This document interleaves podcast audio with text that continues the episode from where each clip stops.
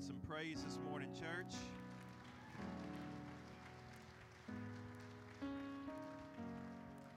Let's go before Him together. Heavenly Father, we thank you for the day that you have given us. We thank you for the opportunity to come in here and worship you together. Father, I have a question running through my mind and heart this morning, and God, maybe some others are asking it as well. God, would I be a Christian? Lord, would I serve you if I had to go down in sewers and clean it out in order to serve you? If I had to make bricks for a living and collect trash, God, would I serve you? Would I be a Christian in that culture? Lord, today's a day where we're supposed to take at least a minute and think about the persecuted church around the world. And Father, we know the statistics that about 100,000 Christians every year lose their lives because they serve you in the name of Jesus. And God, we are so blessed here in this nation. We are so blessed that we have the freedom to serve you without fear of reprisal, God. And Lord, if somebody says something ugly to us on social media, we feel like that's persecution. When across the world our brothers and sisters lose their lives, fathers, mothers, grandfathers, grandmothers, little children give their lives to serve you, they're persecuted and they're oppressed.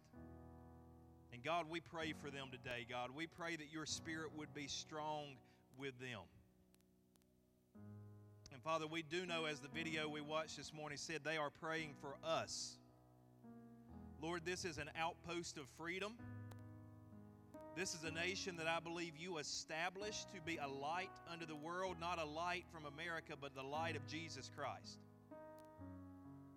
And God, we're going into a, an election season, and Father, I pray that come Tuesday we would have godly men and women elected to lead us locally across this state, across this nation, God. We do not want to see the light of freedom go out. We know that there are those who want to suppress our religious freedoms.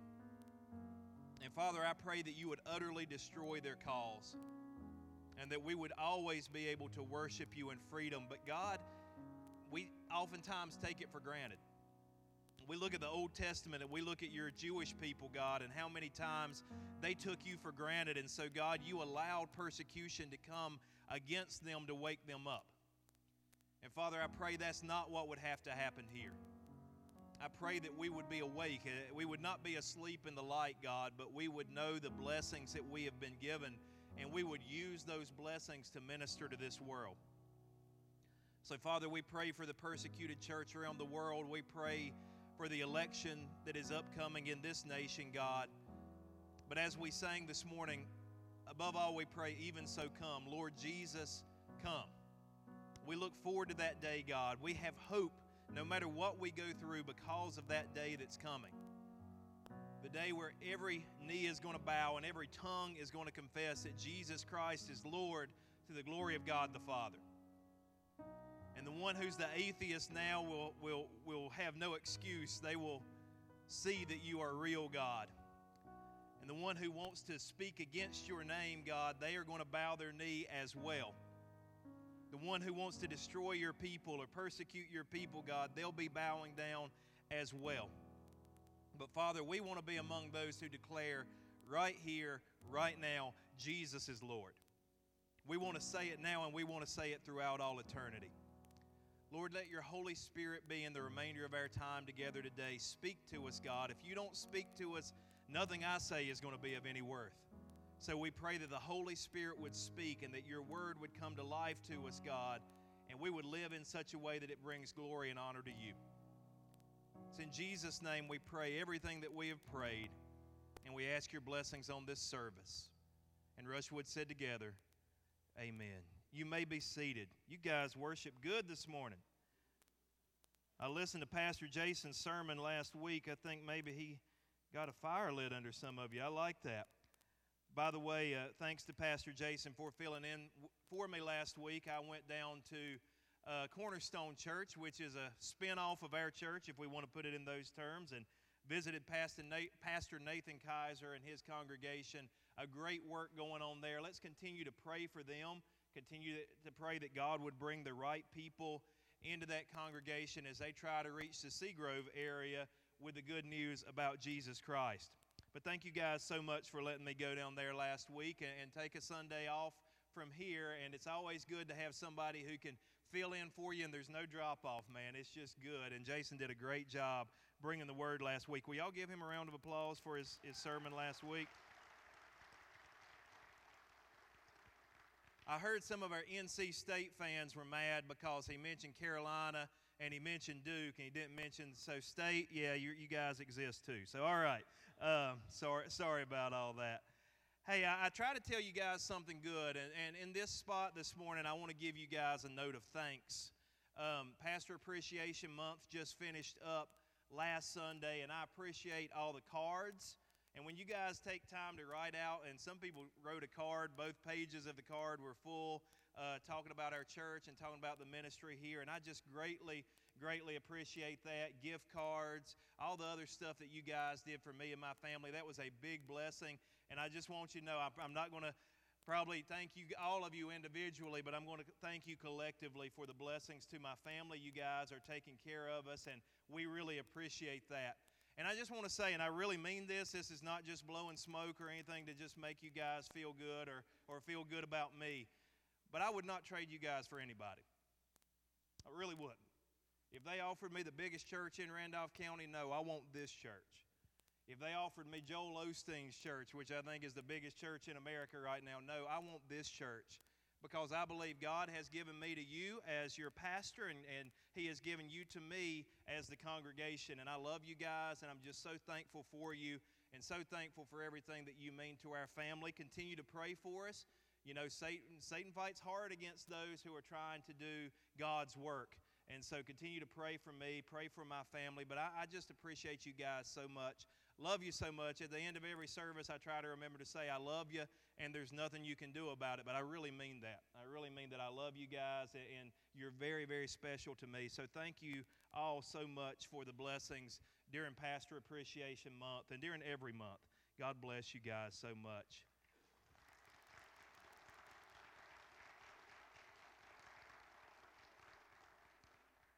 I might trade my house for Joel Osteen's house, though, but that's a different story. That's a different story.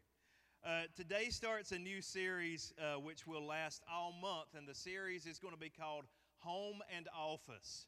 Home and Office is going to be our new series, and it's here that Paul's given some very, very practical instructions for how to live. We were in a pastor's uh, conference just a few weeks back, a couple of months ago, actually and the guy who was our speaker talked about this theory, and I, would heard this theory before. It's called the theory of the third place.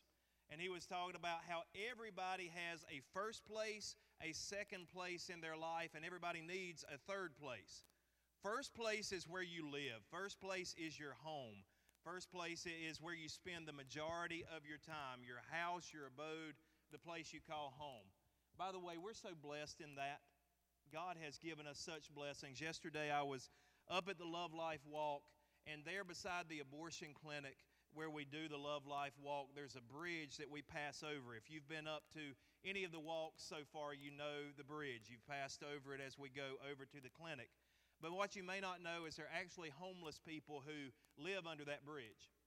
And that's their home, that's where they stay. And, and uh, a lady um, that was there yesterday was going to bring them some clothes and bring them some food and some other things. And she said, I'm a little afraid to go down there by myself.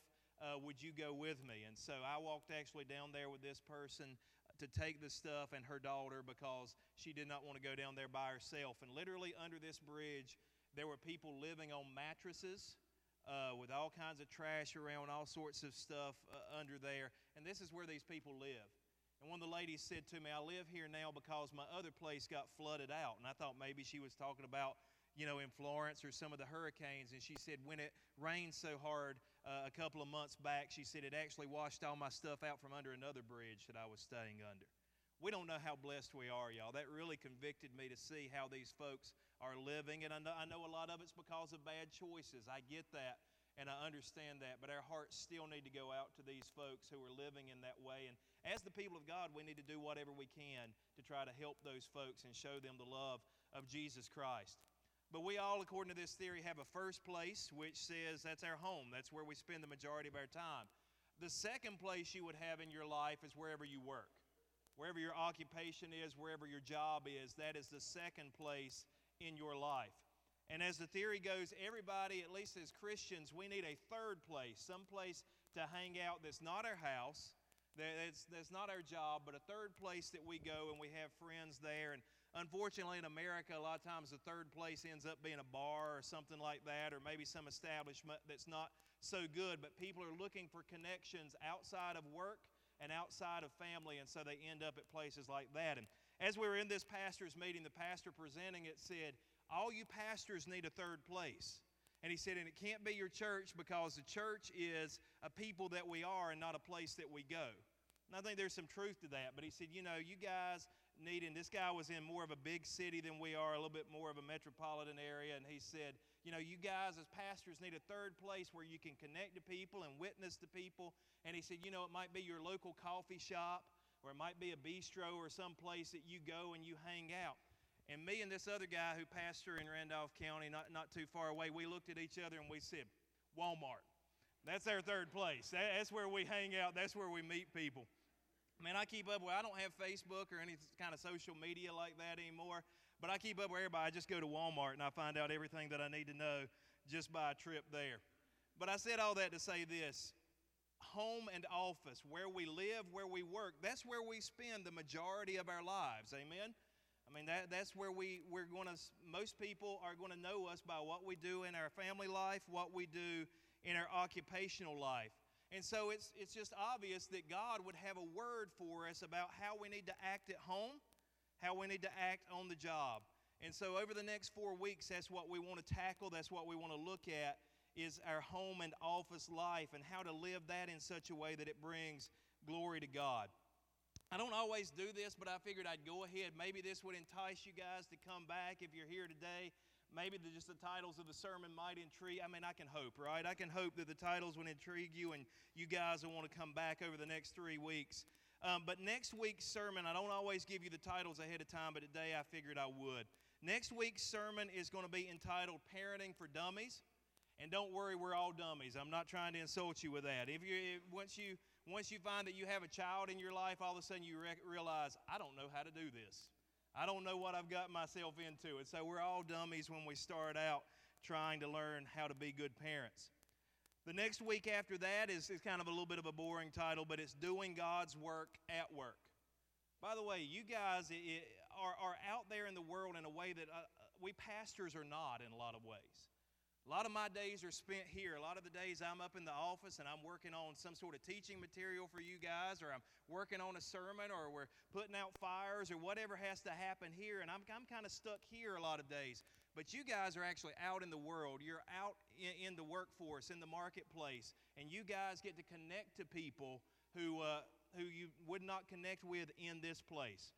I had one of the young men that goes to our church come to me recently, and he said, Pray for me.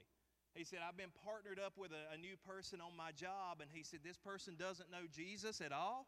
And he said, I want to be a good witness to that person. And he said, I really believe that God has brought me into this person's life so I can be a witness to him and so I can point him in the direction of Jesus. What a great way to think about it. I'm not here by accident. I'm not here just because of some random chance. God has placed me where I am for such a time as this and to influence such a person who is now in my sphere of influence. I love how he thought of that. But anyway, we're going to talk about doing God's work at work, being an influence where you are on the job. And in the fourth week, I just couldn't resist. We're going to talk about bosses and how what it's like to be a good manager or a good boss. And so we're going to entitle that one Like a Boss and I just couldn't resist it, guys. And some of you guys are like, some of you older folks are like, I have no idea what that's about. And some of you younger people are like, oh, that's played. That was from a few years ago. I don't care. That's the title, Like a Boss. That's what we're going with. But come back for that. But today, I want to give you God's words for children. God's words for children. God's word here speaks directly to children how they are supposed to act you know, and what uh, characteristics God is going to judge them upon. It gives us a direct word to children here in Ephesians chapter 6, verses 1 through 3. I remember when I was in kindergarten, I went to a Christian school only in kindergarten. That's why I was able to start school early. And so when I went to this Christian school, we had uh, letters of the alphabet. Every single letter of the alphabet, and every single letter of the alphabet had a verse that went with it, a Bible verse. And one of the ones that I learned was Ephesians chapter 6, verse 1, that says, Children, obey your parents in the Lord, for this is right. So from the very beginning, I knew that's what God's word said to children children, obey your parents. But Ephesians chapter 6, verses 1 through 3 says this Children, obey your parents in the Lord, for this is right. Honor your father and mother, which is the first commandment with a promise, so that it may be well with you and that you may live a long live long on the earth. God's word, by the way, takes a high view of children. In other words, God thinks a lot of kids. God thinks kids are a good thing. God thinks children are special. Let me give you some verses that back up God's view on children and why he thinks they're special. Matthew chapter 19, verses 13 through 14. Talking about Jesus here, says, Then some children were brought to him so he might lay his hands on them and pray. And the disciples rebuked them. But Jesus said, Let the little children alone and do not hinder them from coming to me for the kingdom of heaven belongs to such as these. So the disciples see the children coming and they're like, Look, Jesus is busy. Do you know who this guy is? This is God in the flesh. This is the Messiah. Don't mess, don't bring little kids to him to aggravate him. And Jesus is like, no, no, no, no, no. Let them come to me because those people who end up in heaven, those people who are going to be part of God's kingdom, they have qualities like these little children. This is a good illustration. This is a teachable moment. Let these little children come to me. And Jesus laid his hands on the children and he blessed them. We say this a lot around here, and I never should get tired of saying it because our culture has it so backwards on this. Children are not bothers, children are blessings. Children are not bothers, children are blessings. I get, well, go ahead. Yeah, that's a good place to clap. Go ahead with it. I get tired of parents, and I know I get there sometimes too. Man, we got four kids, age 12 and under. They can wear you out. We took them to Walmart last night because my wife's family, a lot of them were busy. They'd been staying with my mom and dad a lot, and so we didn't want to bother them. So we took four kids to Walmart. And somehow we're still married this morning, but just by the skin of our teeth. I mean, I get it. I get it, but people treat children like there's something to be cast aside, and as much as they can be, they need to be somebody else's problem. No, the children that you have, God gave them to you for a purpose. And He wants you to step up and be a good father or a good mother, be a good grandparent to them. They are important. They're the future of the church, they're the future of this nation. We should love them and we should see them as blessings. If you want to know how much of a blessing children are, talk to a, to a couple that cannot have children. They'll tell you how much of a blessing that children are. So we don't need to get it twisted. And Jesus didn't hear. He said, Let them come to me, for the kingdom of heaven belongs to such as these. Matthew chapter 18, verses 1 through 6. At that time, the disciples, by the way, the disciples just couldn't get it, could they? Man, they were always messing up. But anyway, at that time, the disciples came to Jesus and said, Who then is greatest in the kingdom of heaven? And he, meaning Jesus, called a child to himself and set him before them and said, Truly I say to you, unless you are converted and become like children, you will not enter the kingdom of heaven. Whoever then humbles himself as this child, he is the greatest in the kingdom of heaven. And whoever receives one such child in my name receives me. But whoever causes one of these little ones who believe in me to stumble, it would be better for him to have a heavy millstone hung around his neck and to be drowned in the depth of the sea. Jesus took kids seriously, man. He, he thought that children were something special, something to be valued, and in them he saw characteristics, king, well, I could call them kingdom characteristics.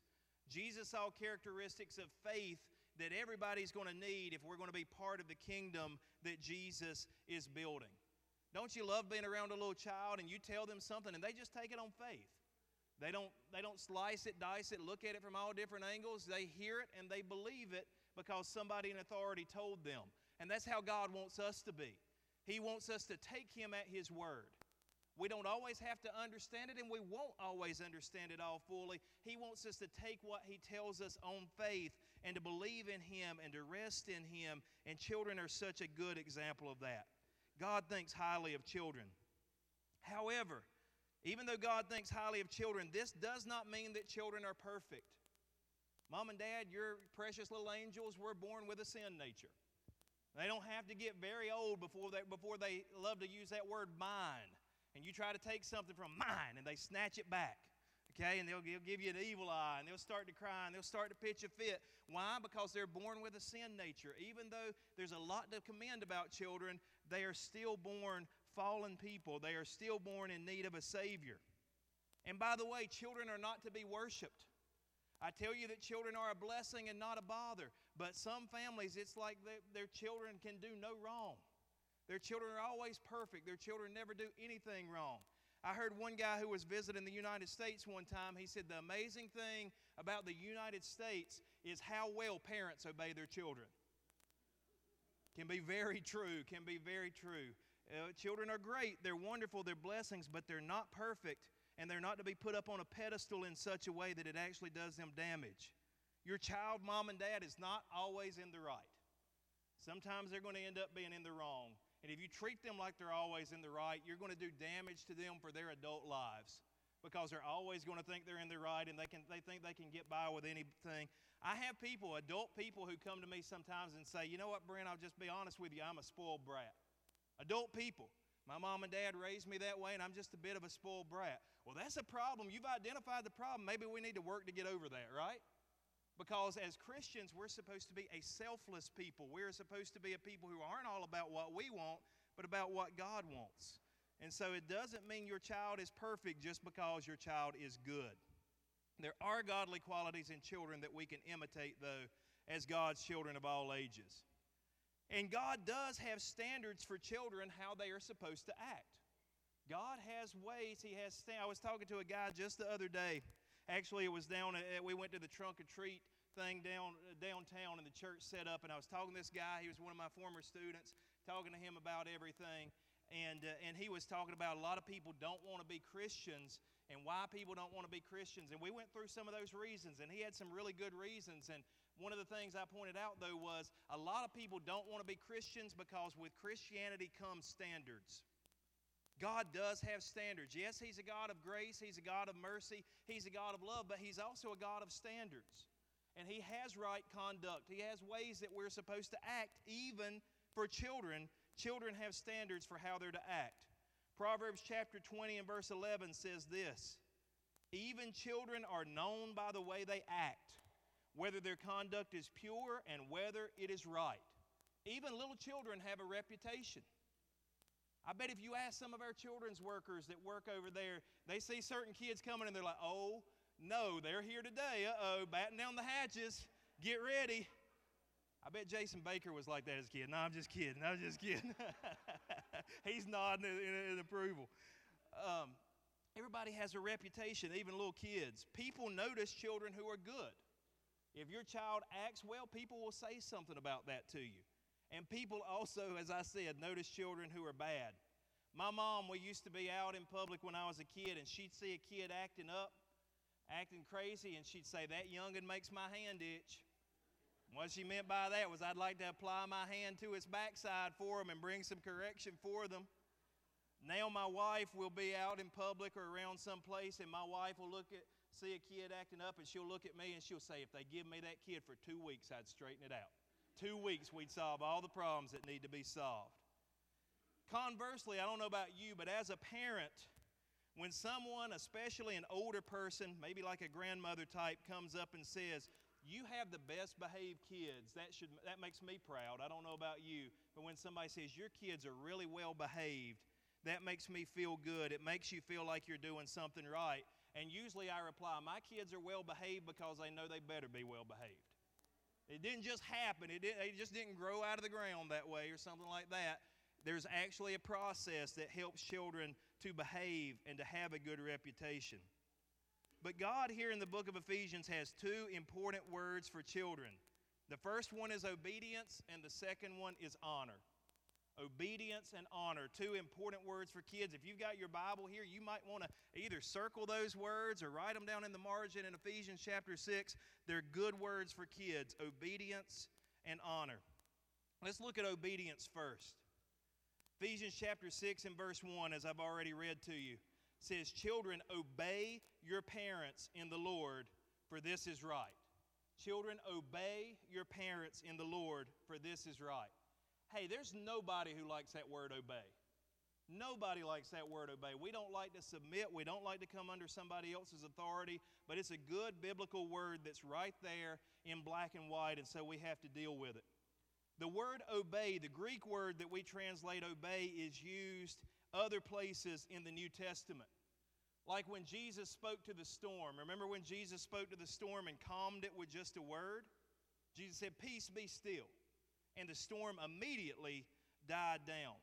That's the same word that's here translated as obey. Peace be still, and the wind and waves obeyed.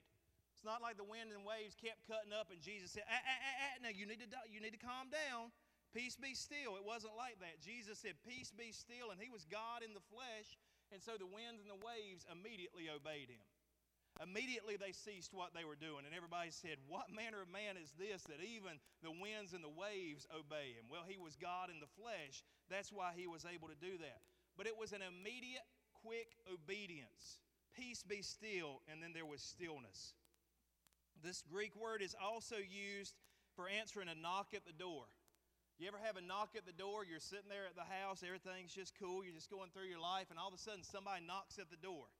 Well, what do you do? Do you sit there and say, I think somebody's knocking at the door, and you just go on watching television? No, you get up, right? And you immediately go answer the door. You immediately respond to what's been done. It's the same thing here for children in obedience. It's immediate, decisive action.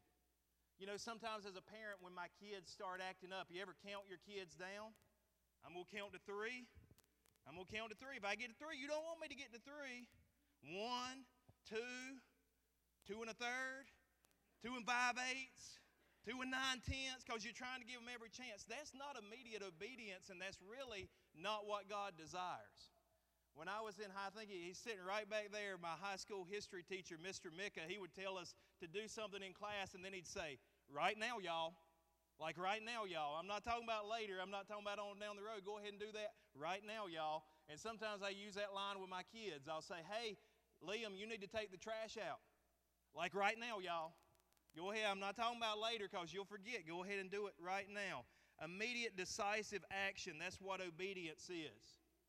By the way, my household is not a democracy. My household is not a representative republic either. My household is a benevolent monarchy, and I am the king, and my wife is the queen. I don't know where the king, and by the way, I'm not the high king. The high king of my household is Jesus, and I follow him. But I am the king of my household. We don't take polls. We don't do study groups. We don't try to get, gather all the information and make an informed decision. My wife and I make the decision, and the kids are to obey it. And by the way, according to God's word, that's what they're supposed to do. That's really the number one way that they're judged as if they are a good kid or a not so good kid is if they obey, if they obey their parents. And by the way, when they learn to obey mom and dad, that's helping them learn to obey God as their life goes on. It's setting them up for spiritual success because they are learning obedience. Let me give you some of the rules we have in our household. And I know some of y'all are sitting there like, Brent, you ain't got no teenagers yet. You have no idea what you're talking about. Okay, next year my son, my oldest son will turn 13 and we'll talk about that. But anyway, I understand that. I understand that. But our first rule for children in our household is they do not get to tell us no. They do not get, I've seen kids, mom and dad will say something and the kid will look there, no. Oh my goodness, did that kid really just say, and they're still alive? It's okay. No, man, that does not happen in my household. When we say something, my wife and I, they have to do it and they have to do it quickly or punishment is coming. They have to do it without showing a bad attitude. Because even if they do it and they do it quickly, but they're over there grumbling and griping about it, that shows a lack of respect and that shows a lack of honor. So they have to do it and they have to at least fake a good attitude. They have to at least act like they wanted to do it or they're not so torn up, or they better go outside and grumble. Don't do it in front of us because they need to obey what we tell them to do. And when we tell them to do something, they have to do it well. No, not halfway. Not just bare, the other the other night, my son was taking out the trash. I won't tell you which one it was, so we don't incriminate anybody. But he was taking out the trash, and the trash spilled out of the bag onto the floor. So then he had to get stuff up off the floor. And so I come back in there later, and he's got everything up, and he's taking the trash out. But some of the little bits of trash are still there on the floor. And I call him. I say, "Come on in here. You didn't get that done right. Uh, that's not acceptable. Go ahead and fix that." So he goes and he fixes that, and then he's done. But we're not going to take it halfway. We're not going to take it. That's teaching them work ethic. Oh my goodness, how wouldn't our community, wouldn't our nation, wouldn't everything be better if people had some work ethic? Now I know, yeah, you can clap there. That's a good place for it. I know we can, and I'm one of these people, I can slip into being a workaholic. I can get going and I can just work all day long and I can get lost and I can get caught up in that. And that's not necessarily a good thing. But neither is being so lazy that you won't strike a lick at a snake, right? Neither one of those is a good thing. There has to be a happy medium somewhere in the middle of all that. And so do it, do it without complaining, do it well. And here's what I say my house, my rules until they move out. Once they get their own job and they start making their own money, hopefully what we've raised them to do will kick in, but they don't get to make those sort of decisions until that time. It's my house, my rules. I'm the king of the house, my wife is the queen of the house, and, uh, and they have to obey us. And by the way, I am, my, I, I am my children's father. I don't have a desire to be their buddy. I don't want to be their buddy. I don't want to be their best friend. And I do love my kids. The other night, I love my kids so much, we bought some tickets and we went over to the Mecca of college basketball, which is the Dean Edward Smith Center in Chapel Hill. And we watched the good guys take on take on some little team and just mop the floor with them. And, and, and I did that for my kids because I love and also because I wanted to see the Carolina game too. But anyway, I love them. We bought tickets. We had a great time. I love my kids, but I have no desire to be their best friend.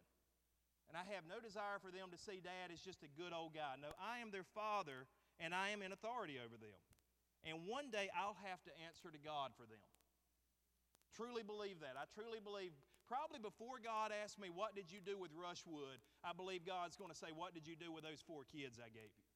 I believe that's my number one ministry. I love you guys, but you're not my number one ministry. You're my number two ministry. My number one ministry is to my wife and kids at home. And I believe God will judge me for what I do with those kids and, and that wife.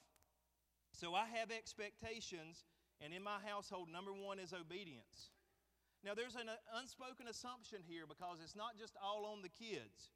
If our children are to obey us, that means my wife and I should never ask our children to do anything that is morally or ethically wrong. We should always try to live a righteous and holy life before God we have to parent them, as the verse we just read said, in the Lord. Not in ourselves, not in our flesh, not the way we want to do things, in the Lord, in His Word, in His precepts. That's the way that we're to train them up. And so it's almost a covenant. Their covenant, the, their part of the covenant is to obey us. Our part of the covenant is we're to love them and we're to train them up in the right way. We're to teach them the right sort of things. And both sides are equally important. So that's the first rule that we have in our house. The second rule that we have in our house is our kids do not, to get, do not get to sow division between my wife and I. And kids will do it. Because in almost every relationship, there's one parent that's the tough one and there's one parent that's the easier one. In my household, which one do you think it is? Which one do you think's the tough one? Yeah, it's me. It's definitely me. My wife loves them and she, she just, I mean, they're her babies and and so they can sometimes kind of wrap her around their finger, but me, I'm a little bit tougher on them than that. And so a lot of times if I say something, they'll want to go to Julie and, and, and, and try to ask her to reverse the decision. And if they want to see me get mad, they do that. And I'll say, not, not, in, not in the world is that going to happen in my house. You don't go and reverse the decision one parent has made.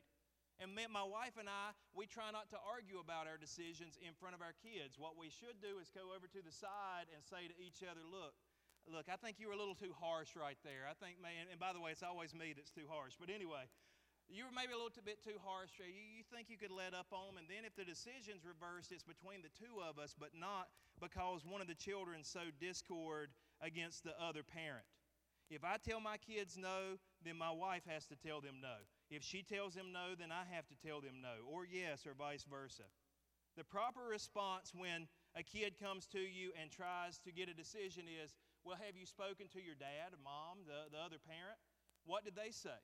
Oh, they said this? Well, then that's what I say as well. So you're on the same page, and division is not sown between parents. Parents have to have each other's back. Look at the book of Genesis. If you want to talk uh, a psychological study in how to do family and in how not to do family, look at the book of Genesis. Isaac and Rebekah, they're a great couple, but they have two sons, Jacob and Esau. And the first problem they have is they both played favorites. Isaac loved Esau and Rebekah loved Jacob. By the way, I had a grandmother. My wife, uh, my, my mom's, my mom's mom was excellent at making sure she was fair to all the grandkids. Sometimes she'd come up and she'd just hand you some money and say, I spent $10 on this grandkid, so I'm making sure that you got it as well. Trying to make sure everything was even, trying to make sure that everything was fair. But not everybody did that. And so Isaac loved Esau, Rebekah loved Jacob. It created problems. The second problem was the parents actually worked against each other. If you remember the story, Rebekah worked against Isaac uh, so that Jacob would become the favored son and so he could take the birthright and the blessing. And so, what happens in the end of that story is the two boys end up hating each other.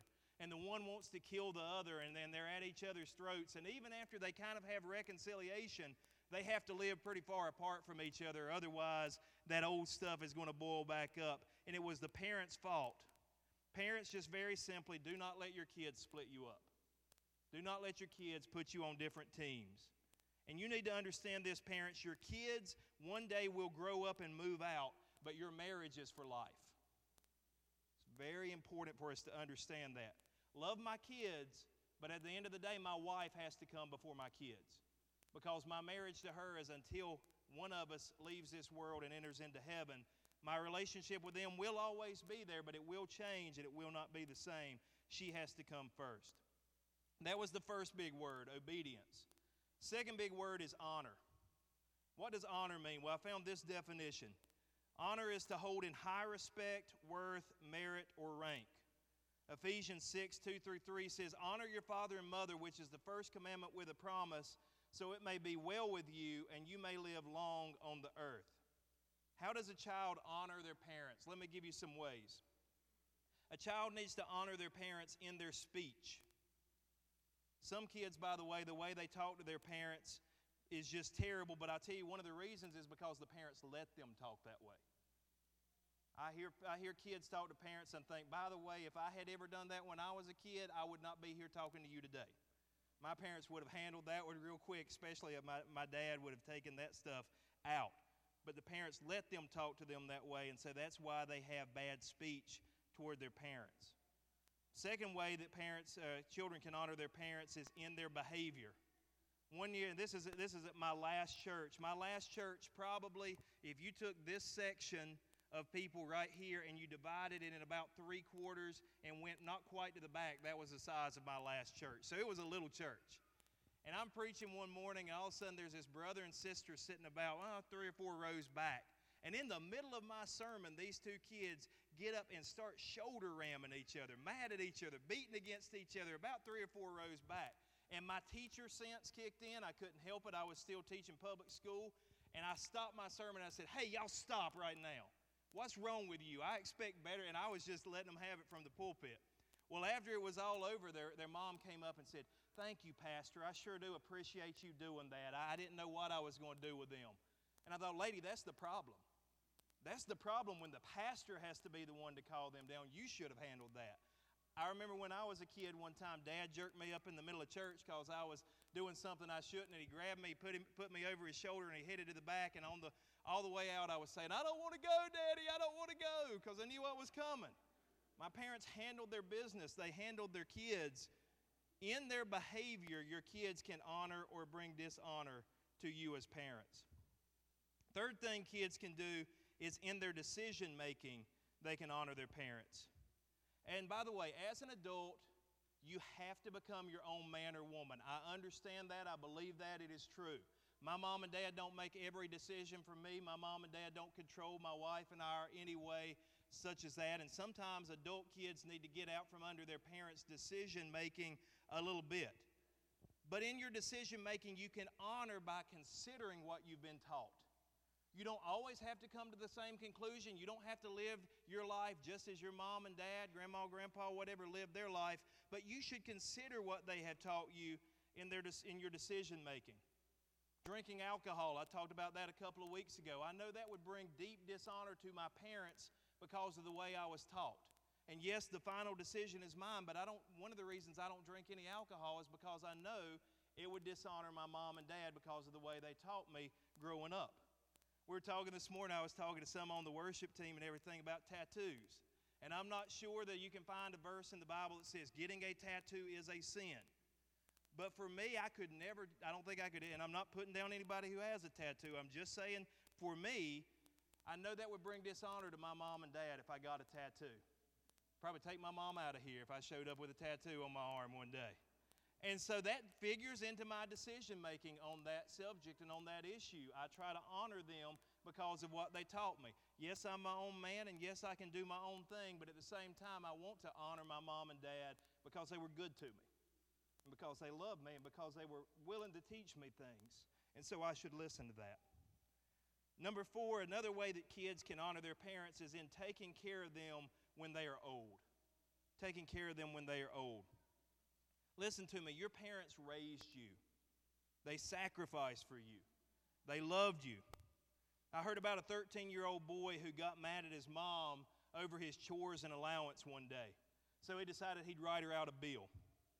He wrote her out a bill, and on it he put, I cleaned my room, $15. I took out the trash, 8 bucks. Fed the dog every day for a week, that's $10. Total bill for the week, $33. So his mom said, Okay, we'll play this game. So she wrote him a bill back. And the bill said, I have fed you 14,000 meals, $70,000. I have clothed you for 13 years, $10,000. I have provided you a roof over your head and four walls, $150,000. Then she wrote, Total bill for your lifetime, I love you. Our parents care for us. Our parents take care of us. They establish a life for us and they are good to us. And because of that, we should honor them. And I understand, I do get it. I understand there are times when taking care of an elderly parent is not feasible for one reason or another. I'm not trying to make a blanket statement here. But if you dump your parent in an old folks' home and have nothing to do with them, that is despicable and that is dishonorable to both them and God. And we should be better than that.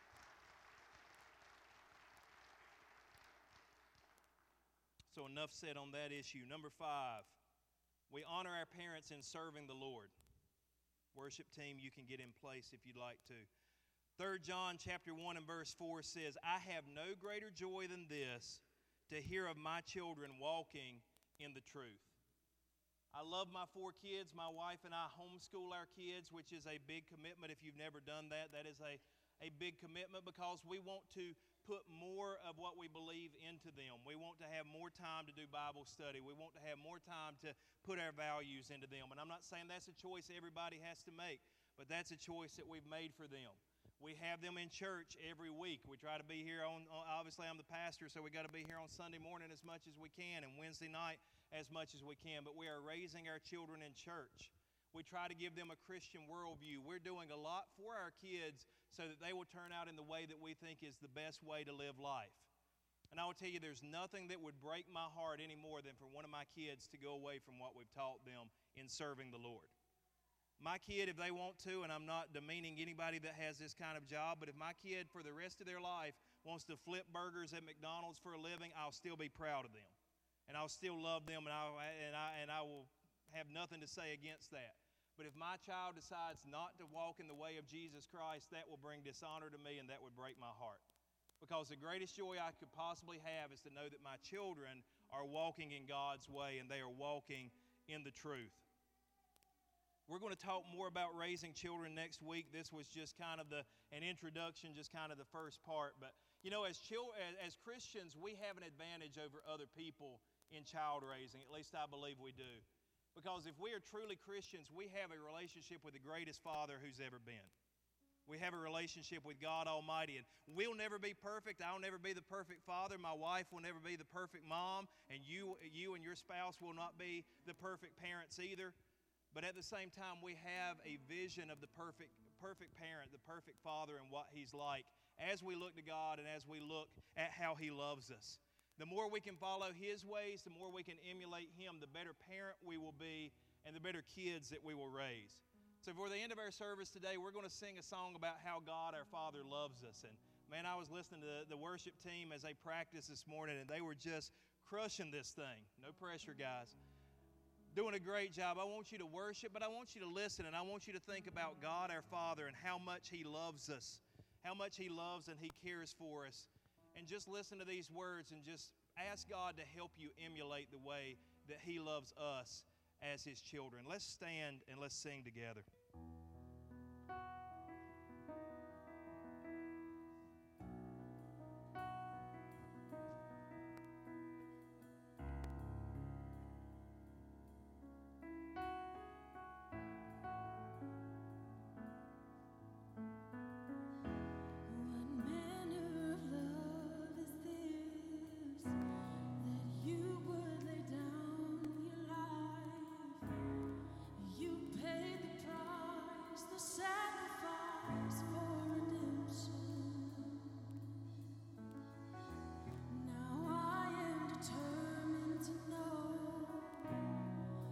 lost in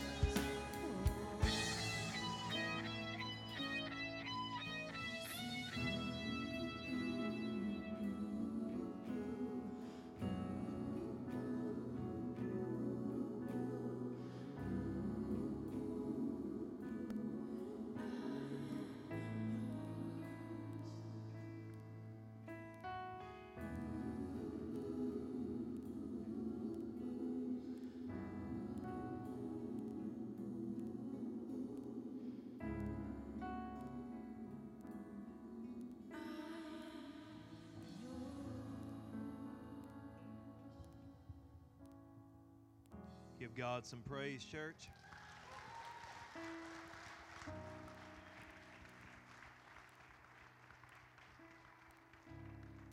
I told you they crushed it. Let's pray. Father, we thank you that you are a good father to us. Father, we thank you that you love us, God. Even when we were unlovable, you loved us through it. God, when we were off in the far off country, you allowed us to come home. You allowed us to repent. You allowed us to change direction, and you were there waiting for us.